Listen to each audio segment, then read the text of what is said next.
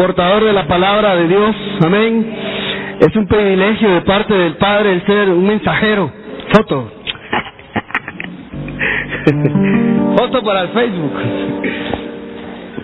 Oiga, estoy muy feliz de que el Padre me dé esa oportunidad y, y que me preste sus oídos el día de hoy para poder exponerle lo que el Padre me hizo sentir. Yo le voy a pedir que abra su corazón, no se preocupe, ya no vamos a orar, ya no lo voy a hacer parar. Vamos a, escuchar la palabra del Señor. Amén. Dígale que está la par tuya, dispón tu corazón para la palabra de Dios. Eso es, pero dígaselo así de disponer tu corazón para recibir. Si Dios nos va a regañar, que nos regañe, pero si nos va a felicitar, que nos felicite también, ¿verdad? Amén. Que mi hermano, de que está a la par suya no es florero para que le vengamos a echar flores siempre. Oh, sí. Usted le mira la cara de florero que está la par suya, ¿verdad que no? A veces, a veces es necesario que también a mi hijo pequeño le tenga que hablar fuerte y ya me está entendiendo. Y eso no significa que porque le hable fuerte yo le esté imponiendo mi autoridad, sino porque él es mi hijo y reconoce mi voz. Y cuando yo le, le hablo fuerte, él va entendiendo y entonces se limita a dejar de hacer cosas que a mí me desagradan. ¿Verdad? No es que yo sea malo, yo quiero lo mejor para él. Así es de que, hijos, si están acá con sus papás, no se enojen si les hablan fuerte. ¿Verdad? Algún día nosotros también nos corrigieron. Así es de que esta mañana nos exponemos a la palabra de Dios para escuchar la palabra de nuestro Padre Celestial. Amén. Ok, yo quiero que me acompañes así rápido a la palabra. Vamos a estar en, en abriendo la Biblia en Hechos. Les decimos a los hermanos que nos siguen a través de internet. Hemos llegado a naciones a través de la televisión, por internet. Yo sé que hay personas que nos están viendo. Si tú nos estás escuchando por copia de audio, de CD, abre tu corazón para la palabra de Dios. Amén. Lo único que nos puede cambiar es ella. Es Cristo Jesús. Amén. ¿Ya tienes hechos? Hechos 17. Aleluya. Alguien está debe estar acá en la casa.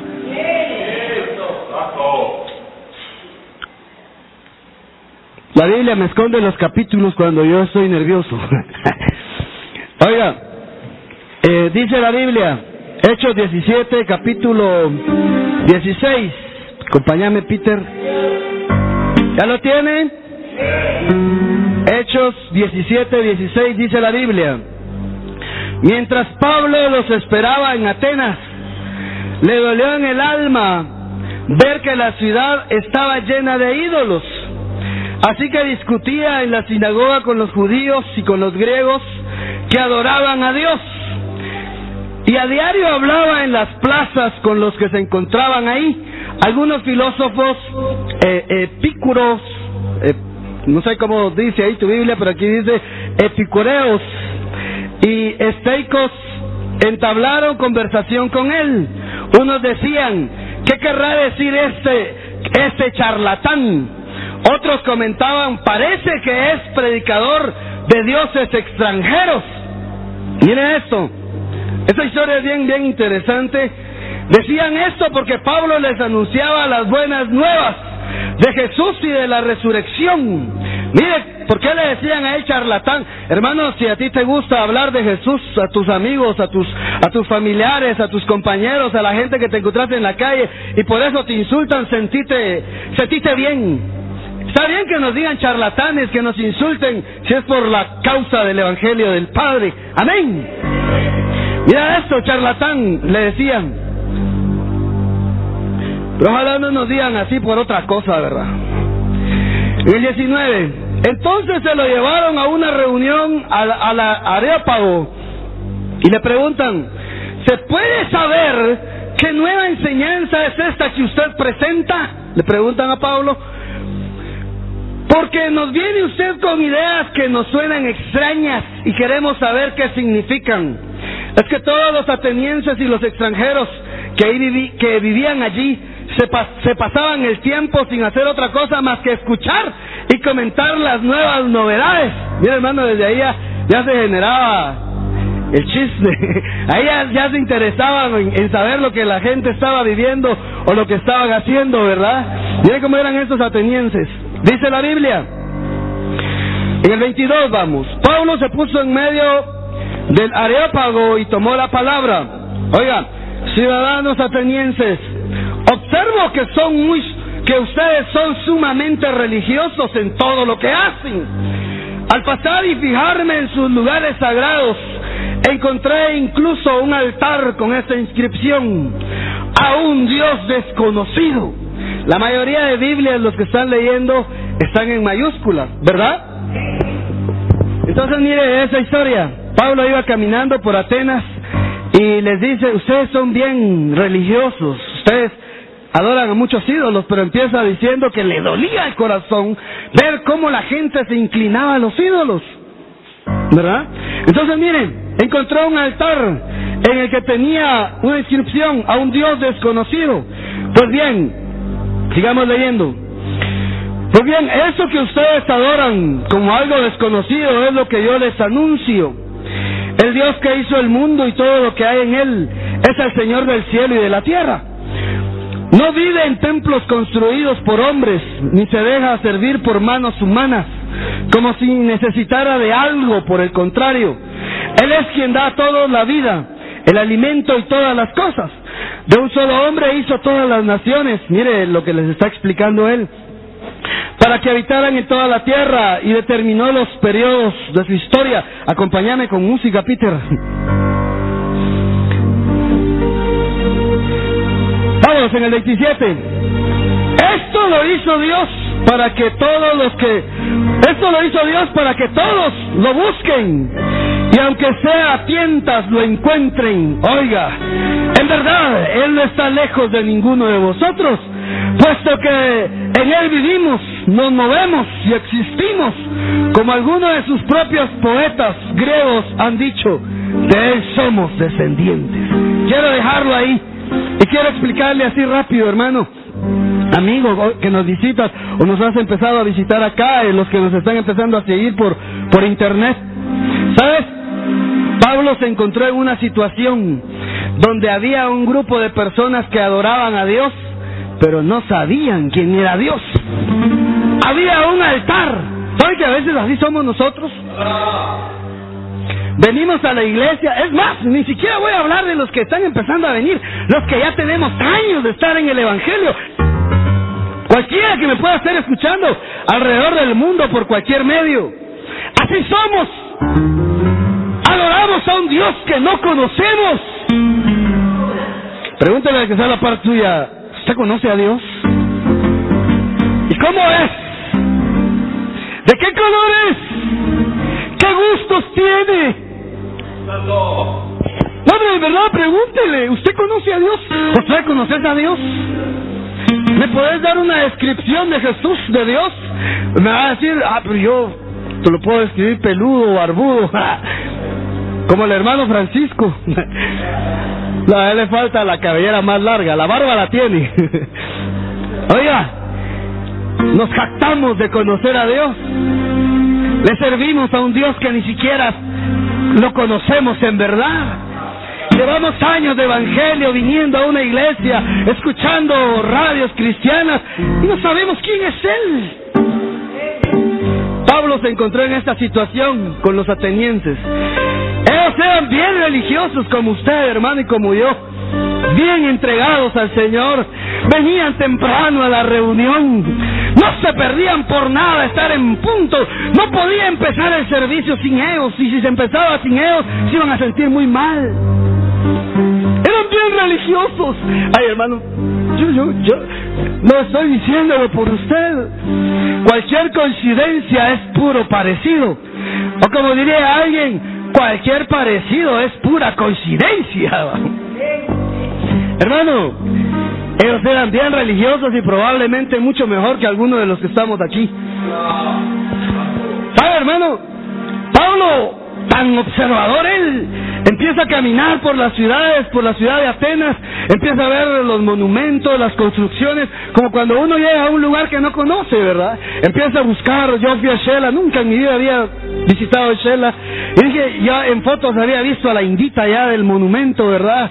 Al Man solo me lo habían contado cómo era, y en internet había visto, y el primer día que fui a Shela, fui a buscar el monumento de la indita a ver cómo era el monumento de Tecumán y dije, esto es de Shela. ¡Hola! Hermano, así andaba Pablo en Atenas, conociendo, viendo, que, que, que, hermano, usted para hablarle de Jesús a alguien va a tener que estudiar qué hace, qué le gusta, dónde se mueve, cuáles son sus amistades, yo anhelo con todo mi corazón conquistar a mi familia para Cristo, pero voy a tener que ir a los cumpleaños. Voy a tener que ir a los almuerzos. Es que como son de mal hablados, Carlos, viera que ahí uno hasta uno termina hablando en doble sentido. Cuide su vocabulario nada más. Pero participe con su familia, conózcalos, vea a qué dioses adoran, vean a qué ¿Qué les importa más que venir a la iglesia a buscar de Dios, levantar las manos? Hermano, Pablo era tan, el, el, el, el, modelo de evangelista. Él no se ponía a gritar y a insultar, no, él estudiaba a quién les iba a predicar. Así es que yo le aseguro que aquí, si no todos, casi todos, tenemos familia que no se han entregado a los pies de Cristo. Primos, hermanos, tías, yo le aseguro, hermano, que ellos necesitan de Dios. Necesitan escuchar de aquel Dios que nosotros hemos conocido o que nos captamos de conocer. ¿Verdad? Entonces, mire, Pablo iba caminando y de repente, mira un altar. Yo compré estos. Si alguien tiene tortillería o hace tamales, yo al final le vendo las rajas de leña. De las dos más baratas. ¿Qué voy a hacer yo con eso en mi casa? ¿Verdad? No, lo voy a tener que regalar, mejor ayúdenme. Si alguien tiene aquí y cocina con leña, yo se la vendo. Me la dieron a 3 por 5, yo se la doy a 4 por 5. A 2 por 5. Oiga, que así son los negocios, ¿verdad? Mira, hermano, pasó Pablo, iba caminando, Peter iba caminando, Pablo por Atenas, y de repente mira un emblema ahí, mira un altar Ah, cuenta conmigo que esto es un altar. Y Pablo sigue caminando y empieza a ver que adoran a, Zeus, adoran a dioses eh, que les traían la fertilidad, a dioses de la lluvia, y empieza a pensar él, pero qué religiosos son estos ateneos. Y él llevaba una verdad por dentro. Él llevaba lo que se había puesto en el altar. Él solo tenía la base. Él solo tenía el conocimiento. No lo habían conocido a quien se había puesto en el altar. Oiga, iba caminando Pablo y de repente dice, tengo por dónde entrarles. Me abrieron una puerta. Ellos no lo conocen. Yo sí. Me abrieron una puerta. Dios te va a abrir una puerta, una oportunidad para que le hables a tu familia de Cristo. Alguien se va a enfermar, vas a tener que ir al hospital a verlo. En su enfermedad va a decir, compartime lo que tenés. Compartime de ese tu Dios. En la necesidad todos queremos de Dios. Entonces los ateneos tenían una necesidad, conocer a de quien habían oído porque de alguna manera habían oído porque tenía un altar. Y Pablo dice, y Pablo iba caminando predicando al Jesús, dice las buenas noticias de Jesús y de su resurrección. Y ellos tenían razón de tener el altar vacío, porque se había levantado de ahí. La ofrenda, el cordero se levantó dentro de los muertos. Pero mira eso, y él dice, observo que ustedes aman a Dios. Creen en Dios. ¿Sabe qué dice la Biblia? Hasta los demonios creen y tiemblan. De Dios saben. Oiga, no nuestros familiares, así es de que tenemos que ofrecerles algo mejor. No pelea de que no, pero usted, aquí solo Jesús salva. No, hermano, salga con ellos y explíqueles quién es Jesús. Amén. Mire esto. Pablo les empieza a explicar. El altar, observé un detalle. Había ahí un altar con un emblema. Javier, ayúdame. Vamos a sacrificar a Javier en el altar. Ah, no. Pégame esto. Mire.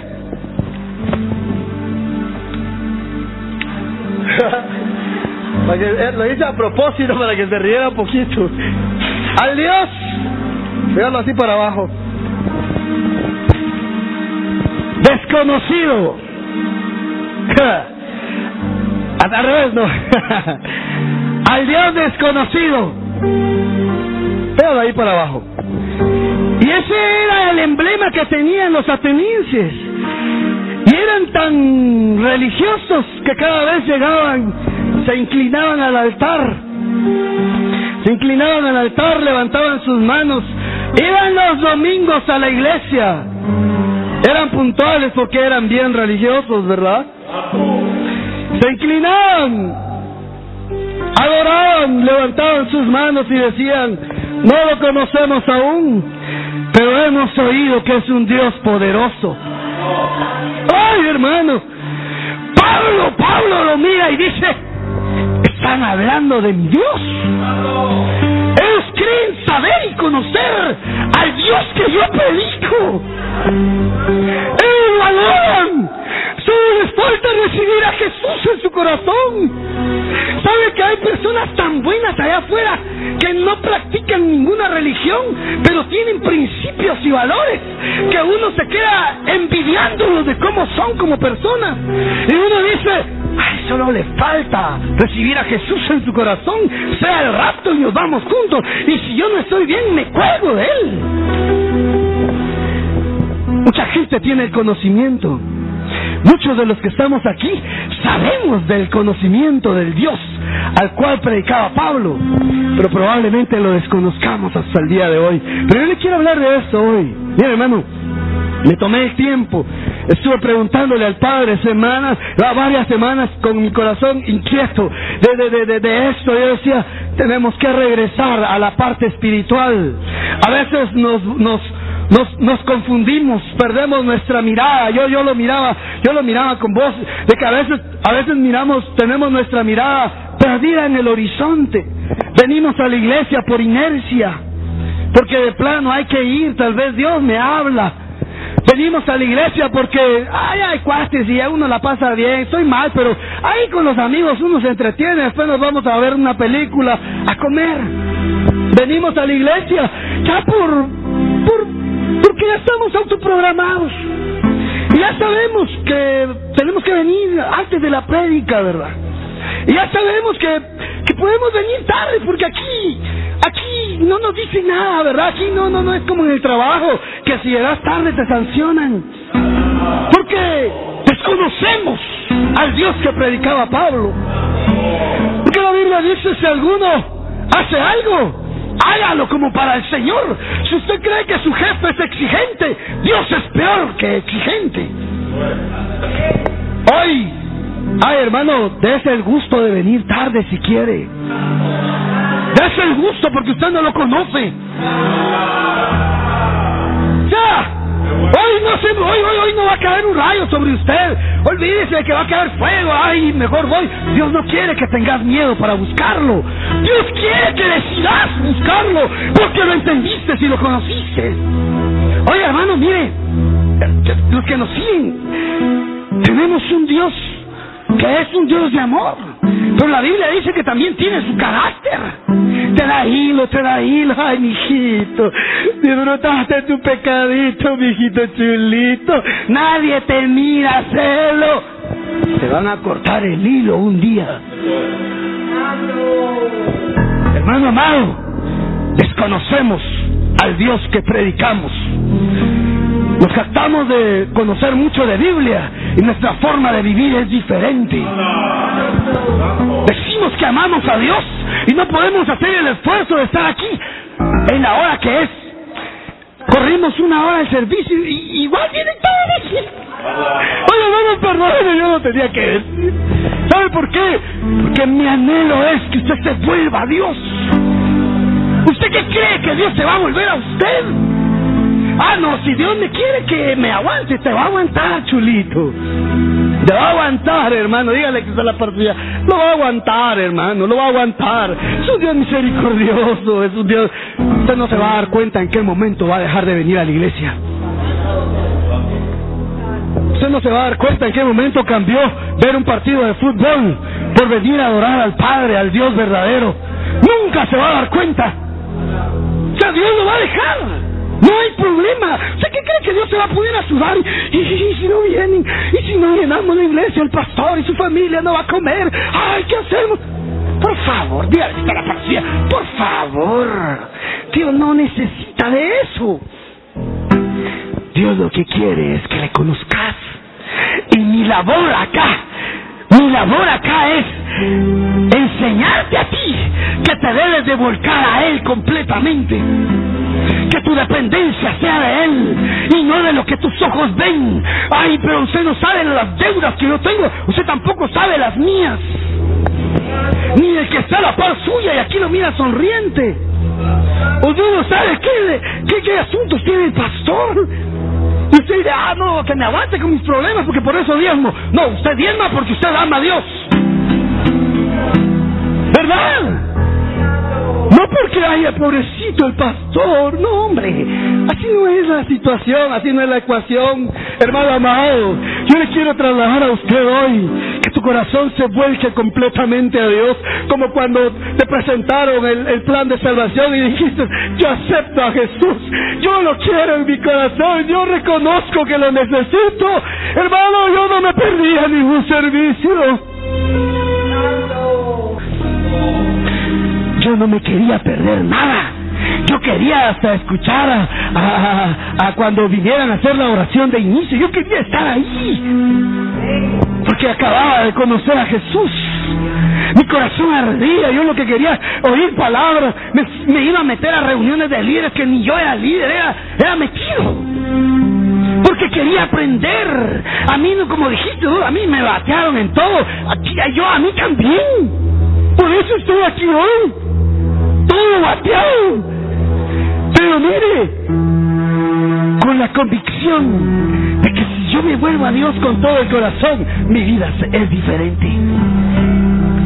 Yo anhelo con todo mi corazón que esta congregación y las congregaciones que se van a adherir a nosotros, hermano, puedan tener este sentir que no vienen a la iglesia por amenazas o por engaños, sino porque realmente aman a Dios y vienen a la hora en punto a su cita con Dios.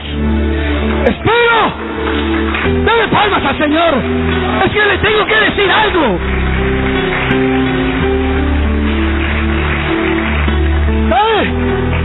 Ojalá no hayamos pasado de un minuto después de la hora del arrebatamiento. Si alguien no sabía qué era ese arrebatamiento, es lo que todos los cristianos estamos esperando. Amén. ¿Alguien puede dar fe de eso? Yo estoy esperando el arrebatamiento. ¿De qué me sirve predicar? Ungido como profeta, millonario como me han profetizado, empresario si me quedo. ¿De qué me sirve ganar a miles si pierdo mi alma? Oiga, espero no llegar yo tarde a la hora del arrebatamiento también. Hermano, yo no le estoy hablando de usted, estoy hablando de mí. Necesito volcarme a Dios, a buscarlo con todo el corazón. Que no venga acá porque estoy enfermo, porque estoy bien. Vengo porque lo amo. Y quiero aprender y parecerme más a Él cada día. Miren que está la paz suya. ¿Será que se parece a Dios hoy? Pregúntame, ¿te pareces a Dios? Agua, sí, el tiempo. ¿Te pareces a Dios? Pregúntele. ¿Con tus actitudes te pareces a Dios? ¿Con tu forma de hablar te pareces a Jesús? Ay, hermano, ¿usted qué cree? A mí me está... Ay, yo, yo, yo saco la palabra acá ¡uh! y regresa, pasa por todos ustedes, le saca una sonrisa y regresa conmigo. es como un boomerang. La palabra de Dios es viva. ¿Usted no cree que yo me vengo a parar acá a, trasladarle un mensaje que, que, que, bueno, sí, me preparé, pero no para prepararlo, para tirarle a usted. Yo vengo acá para que Dios me hable. Amén. Y que mi vida pueda ser cambiada y transformada. Oiga, nuestras vidas no cambian en el Evangelio si nuestro corazón no cambia. Seguiremos siendo los mismos pobres, seguiremos siendo los mismos pecadores, seguiremos siendo los mismos estafadores dentro de la iglesia. Si nuestro corazón no cambia, si no entendemos que la dependencia no viene del hombre, sino que viene de Dios, que hizo todo.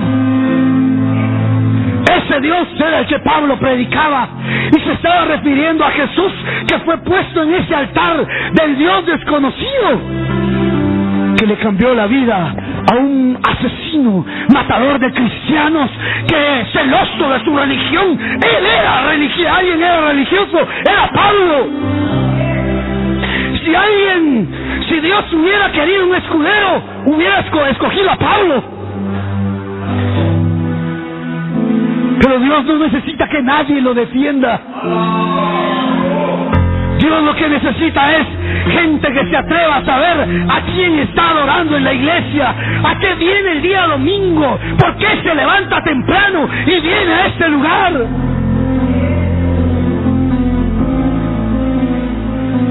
Amén. Hermano amado, nuestra vida no va a cambiar y no vamos a prosperar si no cambia nuestro corazón si no cambia nuestra mirada, dejar de ver el préstamo bancario para poder salir de un problema, te vas a meter en otro peor si no acudís a Jehová de los ejércitos. Yo le decía a Dios en una de mis oraciones, Padre, si tú eres el Dios del oro y de la plata, así dice la Biblia, ¿por qué no me prestas un poquito? Prestame, mí te lo estoy pidiendo que me lo he regalado. el hombre. Yo voy a ver cómo le hago y te lo devuelvo. Y si me cobras intereses, yo te los pago. Pero no es cuestión que Dios me dé dinero. Entendí sentí en mi, corazón la carga de no es por dinero. Tú no me vas a buscar a mí por dinero, me dijo Dios. Ay, el dinero va a venir a consecuencia de que me busques con todo el corazón. ¡Ay, al Señor! Yo no estoy aquí por dinero. Yo no estoy buscando a Dios porque me haga falta a mí. Claro que me hace falta. Pero yo no busco a Dios para que me enriquezca. Si Él me quiere enriquecer por buscarlo, aleluya. Pero si no me va a enriquecer también, lo bendigo. Amén. Pero seguramente Dios acá en la tierra me quiere ver bien, porque soy su hijo y uno de sus favoritos. Dígale que está la par suya, tú eres uno de los favoritos. Oye, Peter. Predicamos de un Dios que ni siquiera nosotros conocemos. Yo cuando leía esto y decía, predico de un Dios que ni siquiera tal vez vivo. Yo me puse a llorar y le decía a Dios, Señor, me quedé de último pensando, ya cuando tenía todo armado, pensando, qué lejos estoy de la realidad tuya. No hablo de usted, hablo de mí. Quisiera conocerte, quisiera verte, quisiera palparte. Qué gusto tiene mi Padre, qué gusto tiene el Espíritu Santo, porque se enoja conmigo. ¿Será que con venir tarde Él se pondrá alegre y me dará un like en el cielo? No, hermano.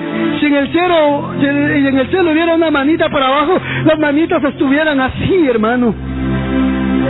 Porque lo desconocemos y creemos conocerlo, pero no sabemos quién es realmente. Mira esto.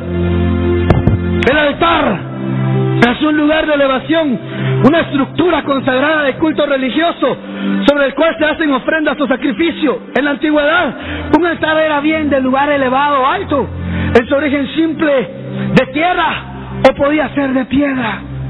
Y lo dice en Éxodo, cuando Dios dice, si me van a levantar altar, levántenlo de tierra.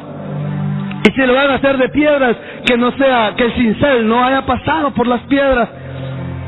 ¿Sabe? ¿Por qué de tierra? Porque para que te fuera más fácil y accesible a ti donde quiera que fueras poder levantar un altar a Dios. No hay piedras para levantar altar. No, no, no, no, no. Pero sí hay suelo. Donde sea que vayas.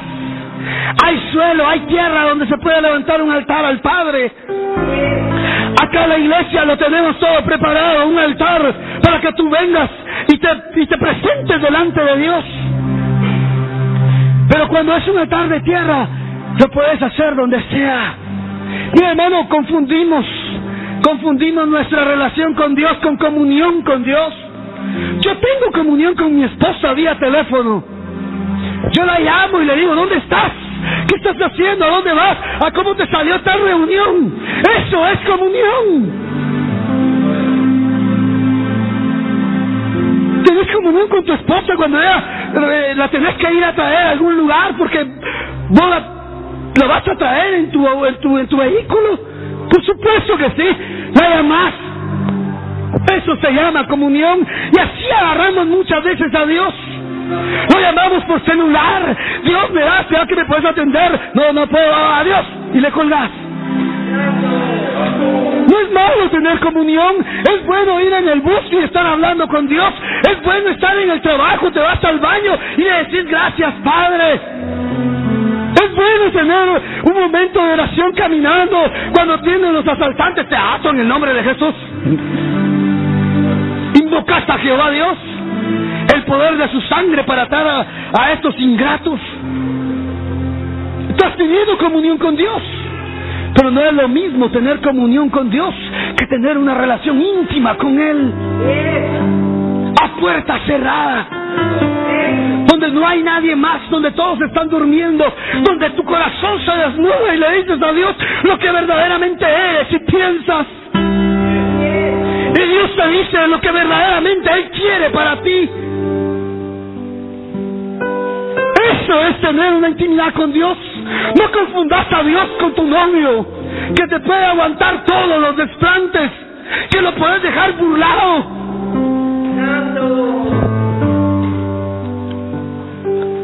No, te confundas. Dios no es así. Dios es tu Padre. Pero cuando jala las riendas, jala las riendas. Es un Dios bueno. Yo predico un Dios bueno. Pero no te puedo dejar de decir que también se enoja y tiene su carácter. Y después decimos, Señor, ¿por qué, ¿por qué no me hablaste antes como me profetizaban? Sí, le hacían para profetizarme. Ahora nada. Necesitas levantar un altar para Dios. Estás adorando a Dios de lejos. Y dices, ay, no, yo me quedo viendo por internet. Ya que hay internet, me quedo en la cama viendo, oyendo la predica y viendo televisión. No se puede así, hermano. Créame, no se puede. Se necesita levantar un lugar íntimo. ¿Sabe qué hice yo con mi esposa? Y lo, lo acaba de empezar a hacer. Hace ratos que estaba que necesito un espacio en mi casa para orar. Necesito un espacio en mi casa para... Oro, créame, oro. Oro en el bus, oro en la comida, oro, oro cuando estoy en el baño, oro cuando voy, voy de, de viaje. Yo le clamo a Dios. No he visto mis oraciones respondidas, de muchas de ellas porque no le doy el lugar apropiado para ponerlas como mi intimidad con Dios, mi secreto con Dios, mi canción con Dios, mi poema entre Dios y yo. usted sabe que cuando, cuando hay una pareja de enamorados solo se miran y ya se entienden. Dios no necesita hablarte. Solamente sentí, me miró. Se molestó con lo que hice. No le pareció. ¿Verdad qué pasa? A veces no necesitas dar el grito de ¡Ya! Sino que ya sabes, ya sabe la otra persona de que algo no está bien.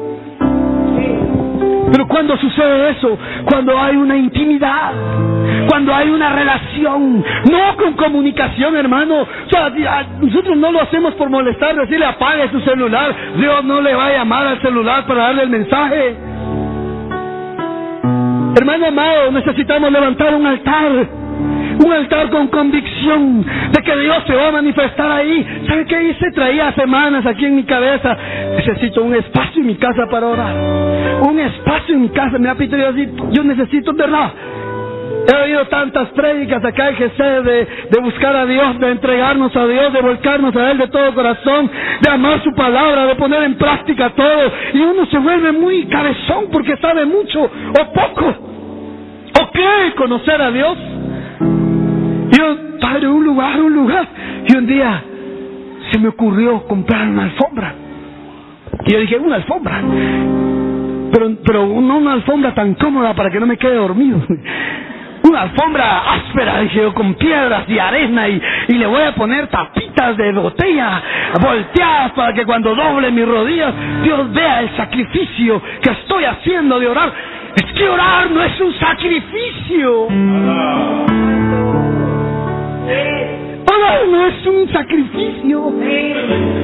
Orar es un deleite. Orar es una necesidad. Orar es una dependencia. Orar es, Padre, aquí estoy, así como soy. Pecador me cuesta. Soy Jacob.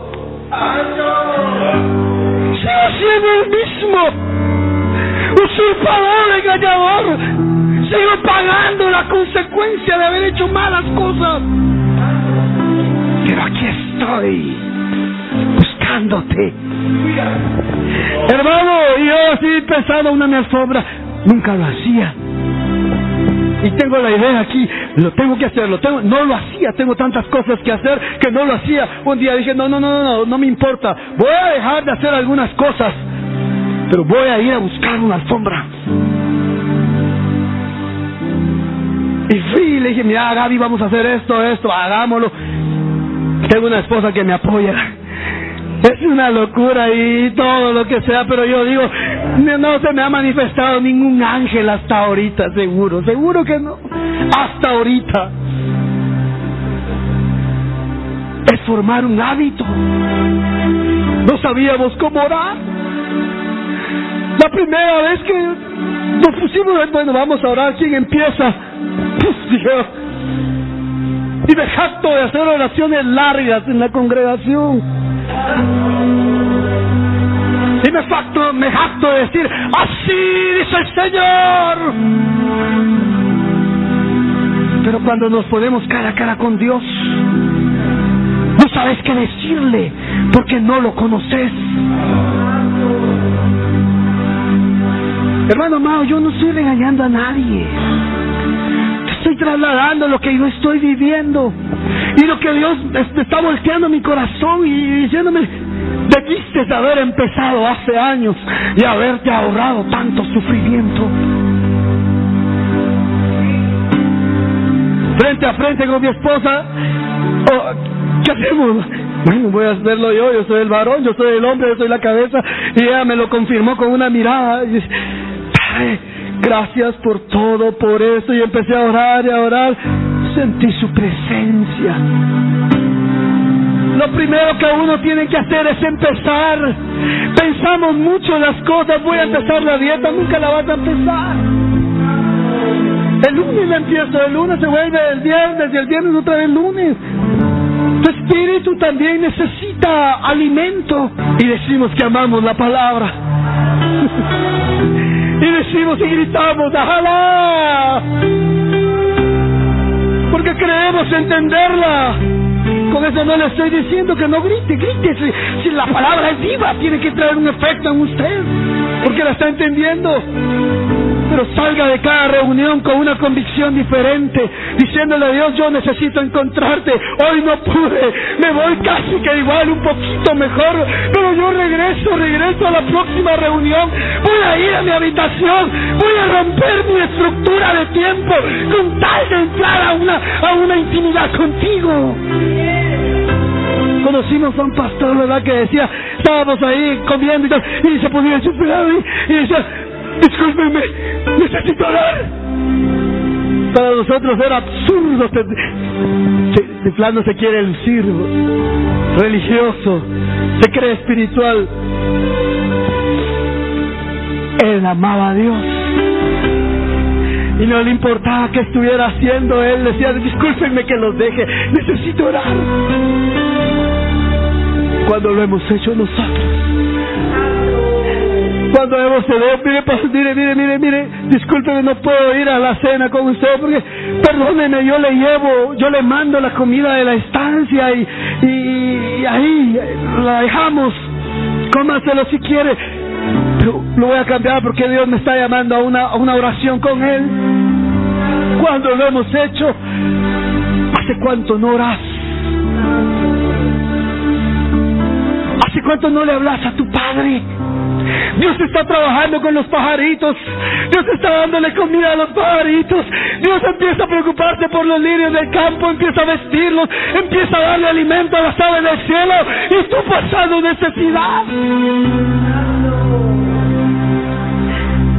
Y Jesús dice, miren las aves, no hacen nada. Y Dios les da de comer. Vuestro Padre se preocupa por ellas, dice.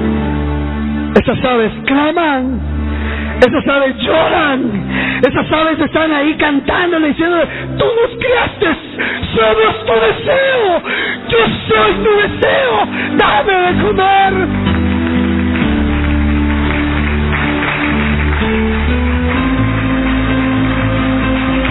Mientras que los hijos pidiendo prestado para el bus. Mientras que los hijos peleándonos con el Señor de las verduras para que le baje. Mientras que los hijos buscando la gasolinera más barata para ahorrarnos 50 centavos, porque está muy cara la gasolina. Los pájaros no. Los pájaros abren su pico, cantan y Dios hace que brote la comida. Hermano, y eso que no son hijos. Si fueran hijos, Peter, Dios mío, ellos nos gobernarían a nosotros. Mira esto. vamos a ir a Génesis 13.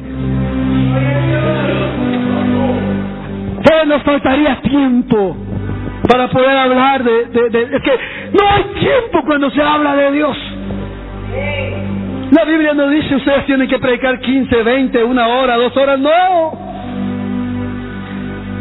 Hay un tiempo porque porque no aguantaríamos estar ahí de corrido todo el día, aunque si Dios lo hace y lo pide y lo pone, se puede hacer, porque el servicio es de Él. Amén. Génesis 13.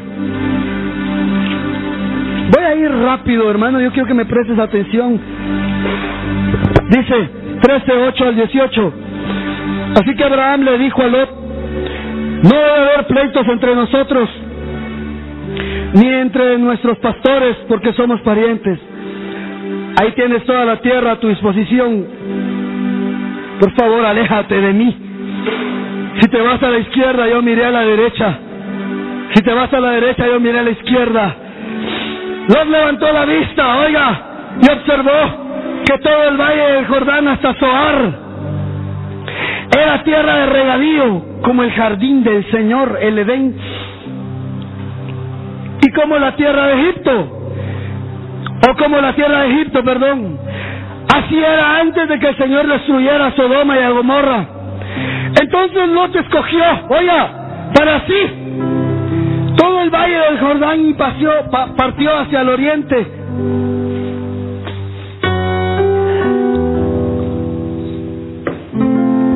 Abraham. Fue así como Abraham y Lot se separaron. Abraham se quedó a vivir en la tierra de Canaán, mientras que Lot se fue a vivir entre las ciudades del valle, estableciendo su campamento cerca de la ciudad de Sodoma. Algunas Biblias dicen que cada vez levantaba sus tiendas y se iba acercando y se iba acercando más a Sodoma. Nunca vas a saber cuando ya caíste en pecado. Cada vez lo vas a hacer, cada vez lo vas a hacer y, ay, no, no me pasó nada, no me vieron, no me cacharon. Cuando sintas vas a estar en el lugar de la destrucción. Amén. Y, y, Lot, vamos en el, en el 13. Los habitantes de Sodoma eran malvados y cometían muy graves pecados contra el Señor. Y después de que Lot se separó de Abraham, el Señor dijo a Abraham, levanta la vista desde el lugar donde estás y mira hacia el norte, hacia el sur, hacia el este y hacia el oeste. Yo te daré a ti y a tu descendencia para siempre toda la tierra que abarca tu mirada. Multiplicaré tu descendencia como el polvo de la tierra. Y si alguien puede contar el polvo de la tierra, también podrá contar tus descendientes. Ve y recorre el país a lo largo y a lo ancho, porque a ti te la daré. Entonces Abraham levantó su campamento y se fue a vivir cerca de Hebrón, junto al encinar de Mambré, y allí erigió un altar. Mira esta historia. Abraham y Lot tenían problemas y platican y dicen, tenemos que separarnos, Lot. No hay forma que podamos seguir juntos, Lot. Ya no cabemos en el mismo espacio, Abraham, le dice Lot. ¿Sabes qué? Separémonos. Y Abraham le dice, ¿sabes qué? Escoge tú. Lo que tú escojas a mí me va a parecer. Si tú te vas a la izquierda, yo voy a la derecha. No importa, sea bueno, sea malo, yo lo voy a aceptar. Y Lot empezó a ver los valles del Jordán que eran verdes, buenos, fructíferos. Y dijo Lot, por bruto me voy para, para el otro lado. Yo, ay Dios, si este viejo cree que me la va a hacer, yo, yo se la hago primero. Y se inclinó por lo que miraba. Y dice la Biblia que se fue caminando y caminando y caminando, levantando, acercándose cada vez a Sodoma. Y Abraham no. Abraham dijo, bueno, escogiste la mejor parte, está bueno. Y se fue a Canaán, se quedó en Canaán. También era un lugar montañoso, pero los valles del Jordán eran mejor. Abraham dice que llevó, levantó su altar en Mamre, que significa fuerza. Cuando todo esté contrario a ti, cuando todas las circunstancias digan no vas a salir de ahí, Elda, perdóname, ahí es lo último que vas a hacer. Dios te empieza a dar fuerza. Y no entiendes cómo es que salís, pero salís. Es porque Abraham se fue a ese lugar a levantar un altar. Levantó un altar y Dios le dijo, Dios se le manifestó y le dijo, todo lo que alcances a ver, todo lo que alcances tocar con la planta de tu pie te lo daré. Todo. Y, él no tenía ni hijos y le promete familia. Tenía sus cosas, pero no como él quisiera vivir. Habrá alguien acá que esté viviendo como realmente quisiera vivir. Seguramente soy el primero, no. Necesito mejorar, necesito cambiar. Pero mira lo que hace Abraham. Se separa de Lot. Hay cosas ocultas en ti. Lot significa eso, oculto. Hay cosas que tú estás haciendo y que estás haciendo mal, que necesitas separarte de ellas. ¿Sabes por qué nos va mal? Porque creemos engañar a Dios. Creemos que Dios ah, no las aguanta el viejito barbuchín allá en el trono. ¡Ja! Espérate. Hermano amado, a Dios no se le puede engañar. Ah, tú puedes decirle al pastor, mire, me robaron el diezmo, hermano, y fíjese, disculpe. Eh, eh, pero gastaste. Ay, mire, pero usted sabe que Dios mira el corazón. Y yo venía y un asaltante me dijo, dame el sobre que llevas en la bolsa. Y no sabía cómo llevaba un sobre. Me lo robaron, te lo gastaste. Le quitaste a Dios lo que era de Dios. Y decís conocer a Dios. Y decís, perdón, hablé como fariseo. Decimos conocer a Dios. Oiga, y cuando Dios dice a usted, la nación completa, me están robando, dice Dios. Creen conocerme y se apropian de lo mío. No estaba hablando solo de diezmos, estaba hablando de corazones, estaba hablando de vidas, estaba hablando de tiempo. Dios te dio a ti la vida para que le des a Él un tiempo también y te ocupas en hacer otras cosas y pones a tu hijo, a tu hija, a tu, a tu, a tu mamá en primer lugar antes que a Dios y dice, ¿qué decimos conocer a Dios? Antes buscábamos bien a Dios. Llegó la familia, te casaste, ahora ya no puedes buscar de Dios. Tener familia es un problema. Te la van a quitar. Es que no radica, hermano, en lo que tengamos, sino radica en que tengamos el corazón lleno de convicción de que nuestro Dios es real y Él mira y Él pesa los corazones y Él sabe si estás haciendo bien o estás haciendo mal. Yo sé que Dios nos quiere bendecir y Dios te quiere retar. Entrégale a Él. Miren, eran familia. No era su sobrino, era su compinche, era su socio, era su amigo. Vas a tener que separarte de algunas amistades si querés conocer a Dios verdaderamente. Aquel, aquel círculo de la esquina que vas a tener que empezar a aislarte un poco. Hermano, Dios quiere darse a conocer a ti. Quiere que lo conozcas como un Dios real. Amén. Mira, vamos a leer algo rápido. Primer libro de Reyes 18. Vamos adelante. Sabes, estoy, estoy, estoy feliz de poder trasladar esto. Porque sé que mi vida necesita un cambio. Mi vida necesita un cambio. Un cambio radical. Primer libro de Reyes 18 a 30. Acompáñame, Peter. Eso. Dame música de, de, de, ambiente profético. Algo que rompa, algo que quebrante. Algo que abra nuestro entendimiento. 18.30. Mira esto.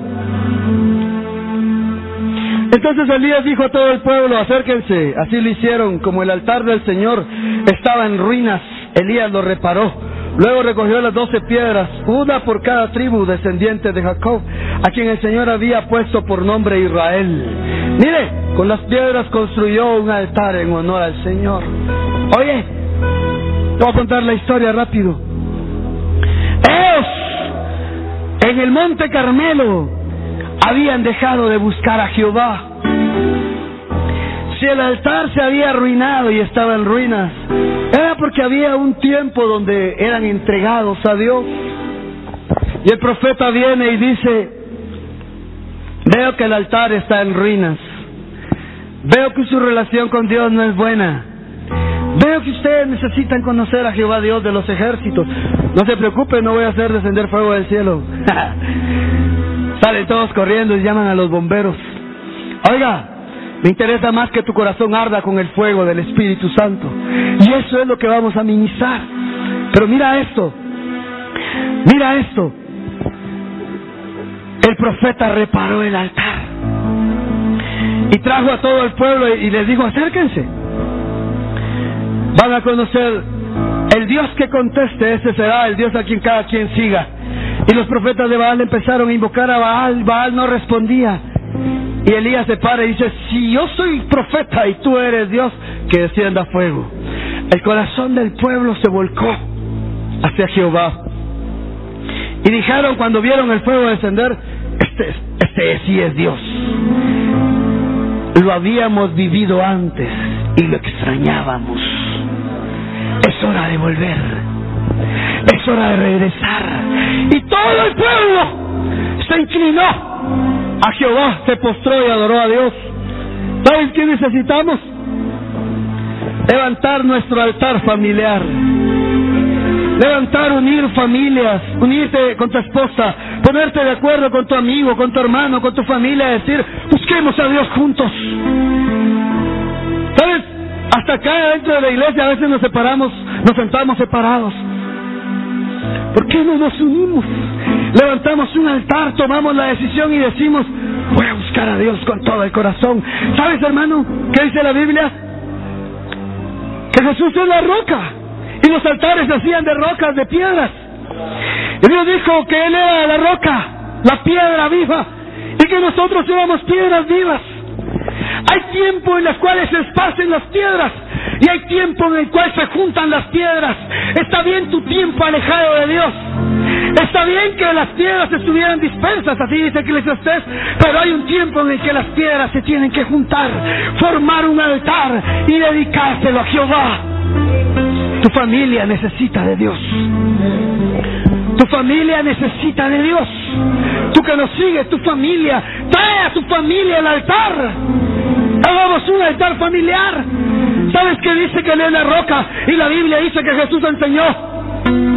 Aquella persona que ponga su casa sobre la roca, aunque vengan vientos, tormentas, nada la va a derribar. Aquel hombre que traiga a su familia al altar tendrá una familia sólida, una familia fuerte una familia, hermano, que conocerá a Dios. Tu familia necesita conocer a Dios. El Padre te bendiga, trae tu familia al altar, pon tu familia sobre la roca. Cuando vengan vientos, tormentas, tu familia no va a ser derribada. No vas a necesitar tener un momento triste, un sepelio para que tu familia se una. Necesitas traer a tu familia al altar de Dios. Que el Padre te bendiga.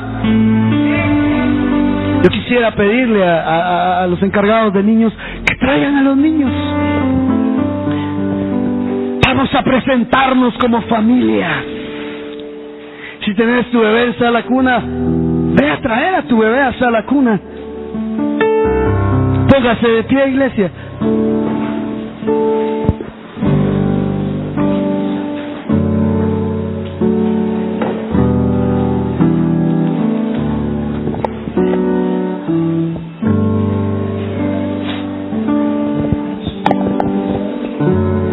Que tienen niños en eh, niños en el área allá, no, se los van a traer, no se preocupe, tráiganlos acá al frente, a los pequeños. Traigan a los pequeños, ¿sabes? Pon tu familia sobre la roca.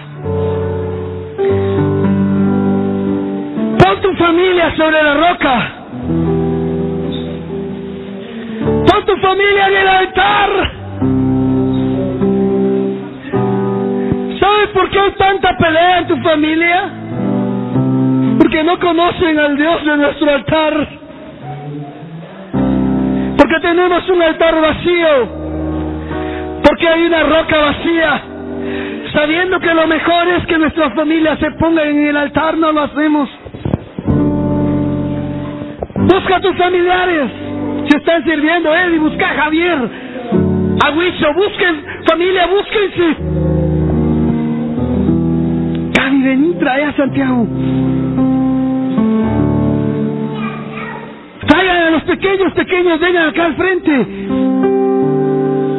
Padres de familia, vengan a buscar a sus hijos acá al frente, al altar.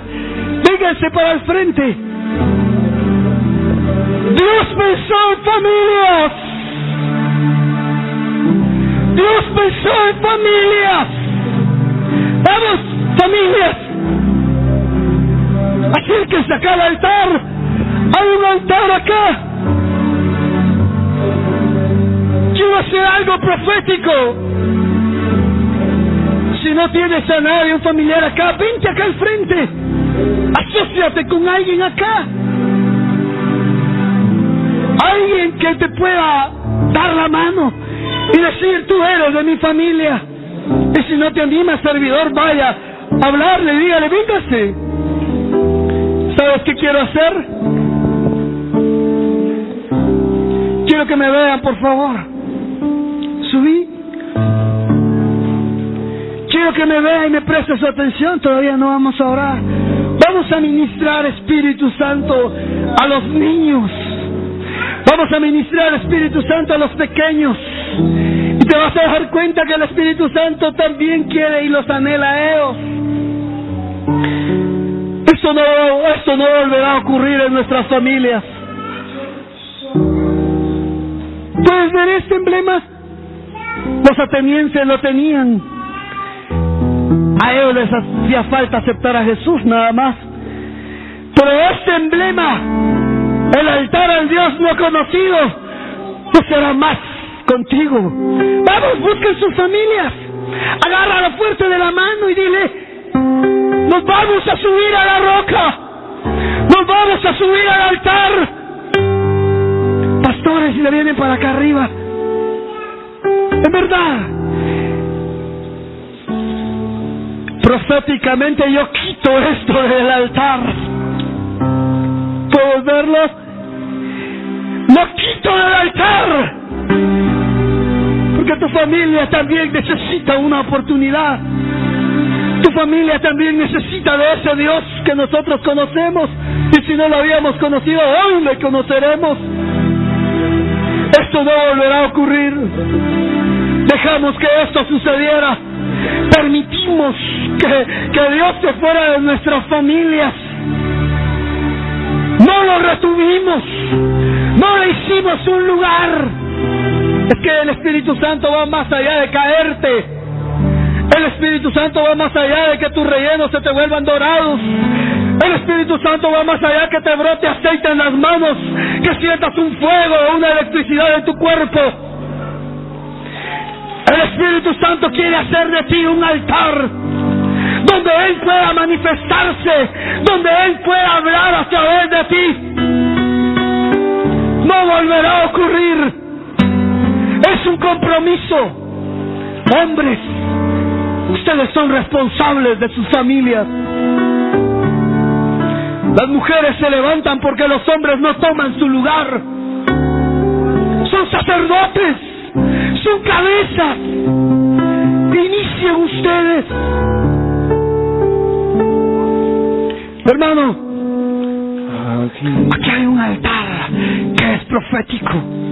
Y tú te moviste de tu lugar para decir yo me subo a la roca. Eso dice Mateo.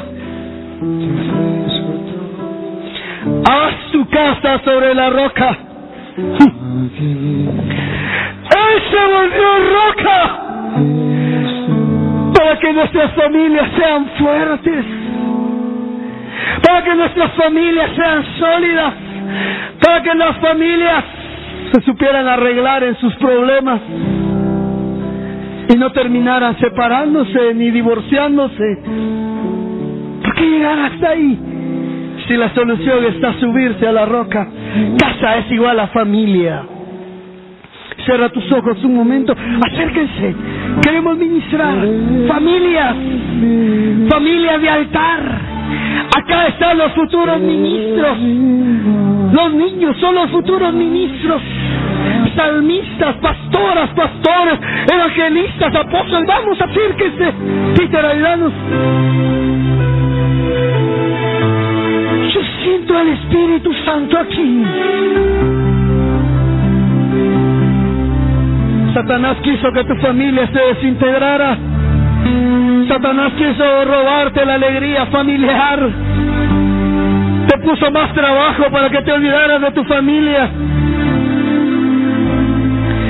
Creíste tener, trabajar más para tener sustento, alimento y que nada le faltara. Estuvo bien, pero la mejor forma de tener una familia sólida es traerla al altar. Cierra tus ojos. Y rabrashera, rera, rabra, broquera, rera, rera. Esto es. ¡Levante clamor en el altar! Josué, levanta clamor en el altar. Familias, levanten clamor en el altar. El devorador no solo venía a destruir a aquellos que robaban los diezmos, Porque tú venía a destruir también a aquellos que se quedaban con lo más importante, de amor. Venía a destruir a aquellos que se quedaban con lo que era de Dios. De amor seré Y ra. Vamos, vamos, vamos, vamos. Esther, levanta clamor. Satanás no puede destruir a tus hijos.